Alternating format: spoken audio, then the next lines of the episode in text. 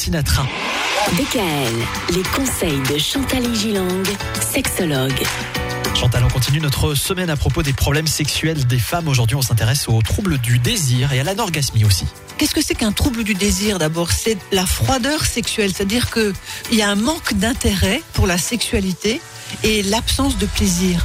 Il y a une sorte d'inhibition qui peut être une sorte de blocage également, et la réduction, voire la disparition des motivations érotiques.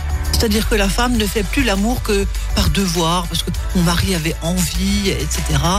Et là, ça devient très triste. Et lui, en plus, le partenaire, s'en rend compte évidemment.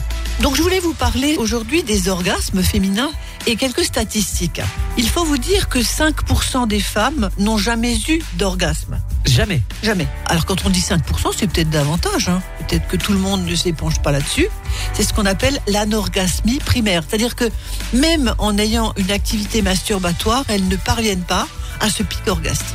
Elles prennent du plaisir quand même? Elles prennent du plaisir d'être avec l'autre si elles sont amoureuses. Mhm. Mais parfois, ça ne suffit plus au fil des années. Ouais. 51% des femmes ont déjà simulé avoir eu un orgasme, Ou peut-être plus. ou peut-être plus.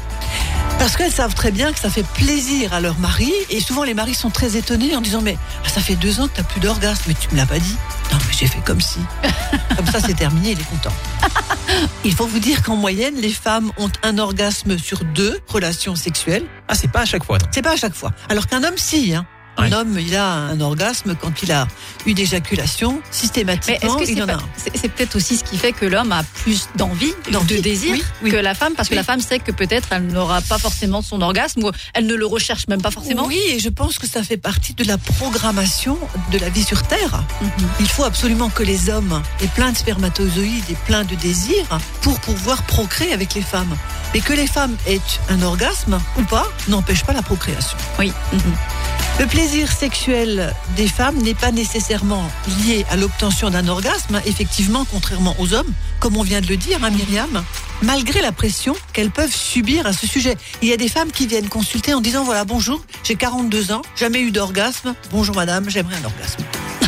Compliqué, hein. Et, mais là, alors le premier conseil, c'est quoi? Enfin, euh, Là, j'augmente tout de suite les tarifs, ça va être très compliqué. Allez voir Chantal, hein, le cabinet est à Mulhouse, on le rappelle, doctolib.fr pour prendre les rendez-vous. Ça va vous coûter cher cette affaire. Merci Chantal. Euh, rendez-vous vendredi, on parlera des causes visibles et invisibles du manque de désir chez les femmes.